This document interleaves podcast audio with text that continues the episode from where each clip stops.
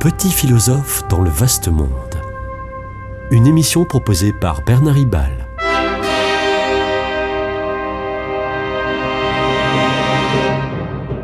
Bernard Ribal, essayiste, agrégé et docteur en philosophie. L'ombre de Napoléon plane au-dessus des têtes russes et françaises d'ailleurs de 2022. La, la grande littérature a hypostasié l'épopée napoléonienne, tant euh, la littérature française que la littérature russe.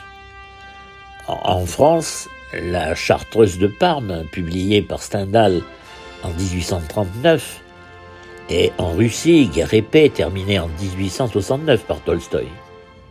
Voilà deux romans classés un peu partout dans le monde, parmi les, dix meilleurs romans de, de l'histoire.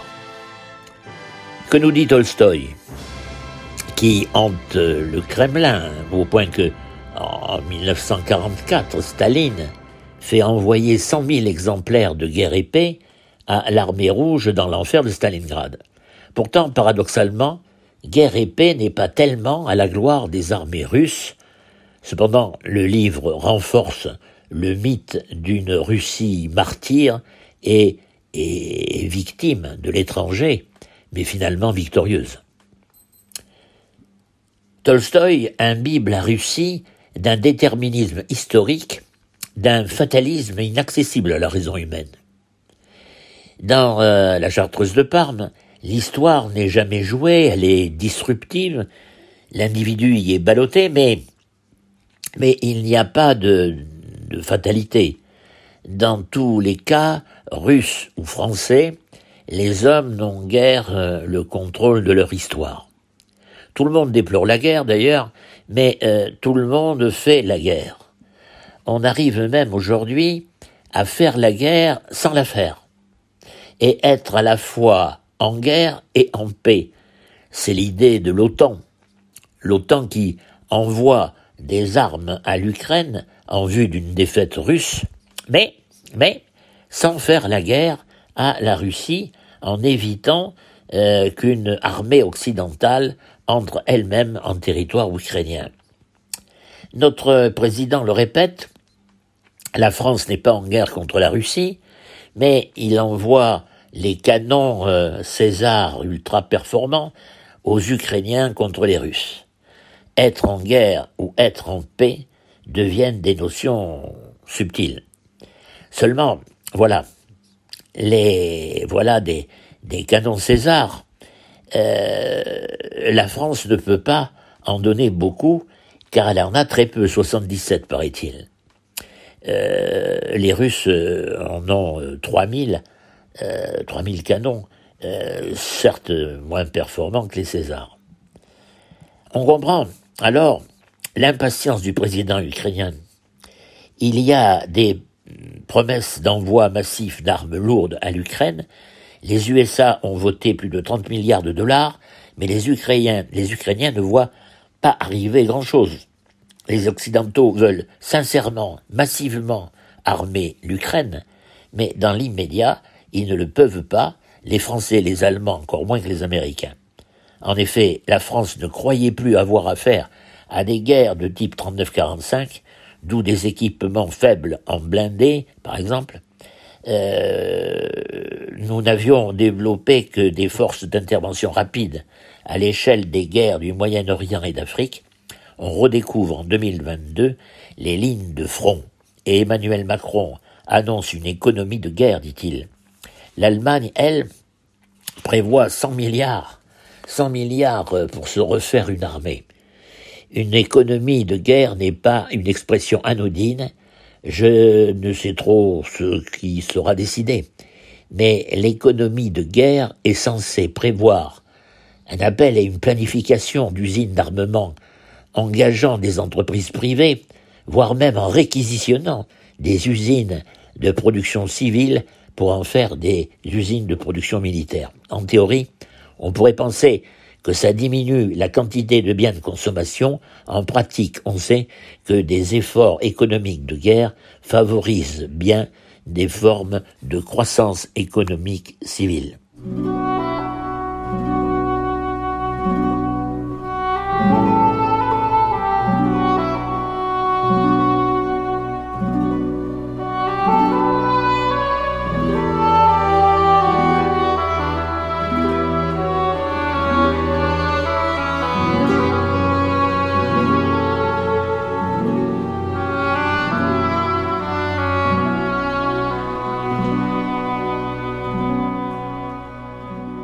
L'économie de guerre s'étend au monde entier et s'échappe du périmètre européen. En effet, la, marine russe bloque les ports, euh, les ports ukrainiens de la mer Noire, tels qu'Odessa. Du coup, l'Ukraine ne peut plus exporter son blé et on peut s'attendre à une crise alimentaire grave au Moyen-Orient et en Afrique. Mais à cet égard, les médias nous informent mal ou s'informent mal. Allez lire ou entendre. L'Ukraine serait le principal grenier à blé du monde. Non. Même la France produit chaque année plus de blé que l'Ukraine. Et euh, les plus gros producteurs de blé euh, sont, euh, et puis alors ils le sont de beaucoup, premiers producteurs de blé, sont les Chinois, les Indiens et les Américains. ce qui est vrai, c'est que l'Ukraine est l'un des premiers exportateurs de blé, mais la Russie aussi, la France aussi, le Canada aussi, etc. Ce qui est vrai, c'est que environ 20 millions de tonnes de céréales ukrainiennes sont bloquées dans les régions occupées déjà par les Russes, le Donbass par exemple, ou euh, dans les ports euh, fermés par le blocus de la marine de guerre russe. 20 millions de tonnes à l'échelle mondiale, c'est peu, mais c'est sans doute nécessaire pour éviter des famines. Comment libérer ce blé de, euh, de la moisson de l'été 2021, oui, moisson de l'été 2021, qui, soit dit en passant, aurait pu être évacué avant le blocus d'Odessa? Car euh, le blé de la moisson de l'été 2022 n'existe évidemment pas encore. Les médias ne nous rappellent pas cette évidence. Cette euh, future moisson euh, pourra être stockée ailleurs que dans les régions occupées ou menacées par la Russie. Moisson 2022 sans doute minorée par les bombardements. Alors, alors pour euh, évacuer le blé enfermé dans le port d'Odessa, certains évoquaient, et parmi eux le président ukrainien, une intervention militaire navale des Occidentaux. Opération très délicate, à cause surtout des mines maritimes euh, semées par les Russes, et par les Ukrainiens. Mais euh, opération très dangereuse, car ce serait faire la guerre directement à la Russie, et non plus par le truchement des seuls Ukrainiens. Quelle serait la réplique russe? Il y aurait là une source d'escalade dans la guerre. Alors les Russes eux-mêmes proposent des solutions, ils sont prêts, disent-ils, à euh, desserrer le, blocus si l'on dessert euh, les sanctions économiques que l'Occident impose à, la, Russie. Euh, on parle de laisser à nouveau les Russes rejoindre le système SWIFT, système monétaire et financier international qui sert au transfert d'ordre de paiement d'un pays à l'autre. Mais ça voudrait dire que l'Occident recule, l'Occident recule et du coup, euh, il cède, il cède sur des sanctions à la Russie, contre la Russie, alors que les sanctions étaient faites pour que la Russie, justement, cède. L'Union européenne se comporte très bien dans ce conflit, notons-le, euh, où elle se, où elle a unanimement décidé euh, son soutien à l'Ukraine.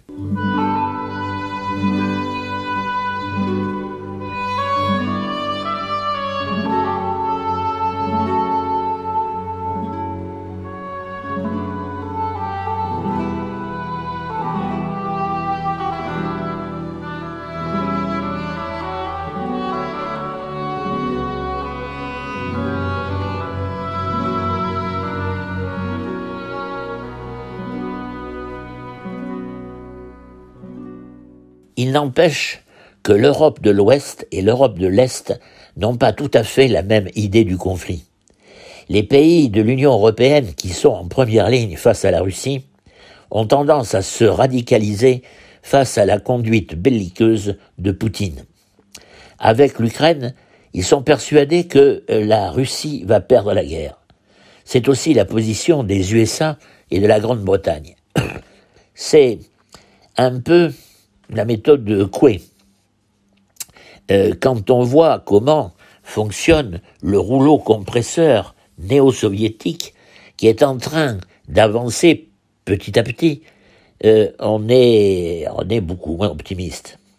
Encore que, encore que, les Ukrainiens ont remporté de belles contre-attaques, particulièrement autour de Kiev. On peut même euh, penser que lorsque toute l'aide militaire occidentale euh, sera disponible, alors l'Ukraine pourrait gagner. L'Europe de l'Ouest souhaite aussi la victoire ukrainienne, à savoir la France, l'Allemagne, l'Italie et, d'autres.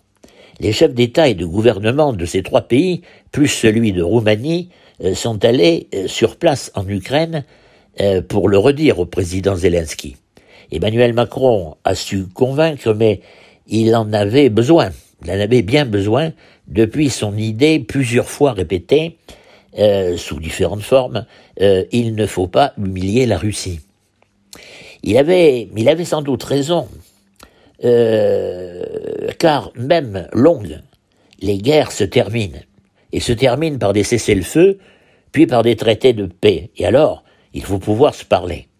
Et puis, et puis euh, la quête hésitante de la paix. Vaut mieux que les, escalades soldatesques, particulièrement d'un point de vue chrétien, par opposition aux tirades, aux tirades de haine du russe Mendeleev, euh, traitant euh, les Occidentaux de dégénérés et de bâtards. Mais je comprends bien que ce souci de préserver, de préserver un chemin de paix irrite les Ukrainiens et leurs leaders. Comment demander à des Ukrainiens qui vont peut-être mourir par milliers et qui subissent crimes de guerre et crimes contre l'humanité qu'il ne faut pas humilier les Russes? Nous pensons, nous prenons conscience de la complexité de la situation. Comment être à 100% dans la guerre et en même temps pour la paix? Euh, à la différence de, des Français, les Ukrainiens ne, ne font pas la guerre par procuration. Ils y vont eux-mêmes. Armons-nous et partez n'est pas seulement une formule de sketch, c'est aussi un peu notre attitude dans cette guerre à la fois proche et euh, loin de nous. Nous devons préserver quelque chance de cesser le feu, nous devons assumer le fait que même que même sans Poutine, la Russie, elle, sera toujours là, aux portes de l'Europe, et qu'il nous faut faire avec sur le long terme. À moins que, à moins que, j'espère que non, bien sûr, l'arme, nucléaire mette un point final à l'histoire de l'humanité. Raison de plus pour ne pas humilier les fauves. La guerre fait la richesse et la noblesse des cultures littéraires et historiques de Tolstoï le russe et Stendhal le français, mais les contemporains ne comptent pas sacrifier la vie terrestre sur l'autel de l'histoire tragique et littéraire. C'était Petit philosophe dans le vaste monde, une émission de Bernard Ribal.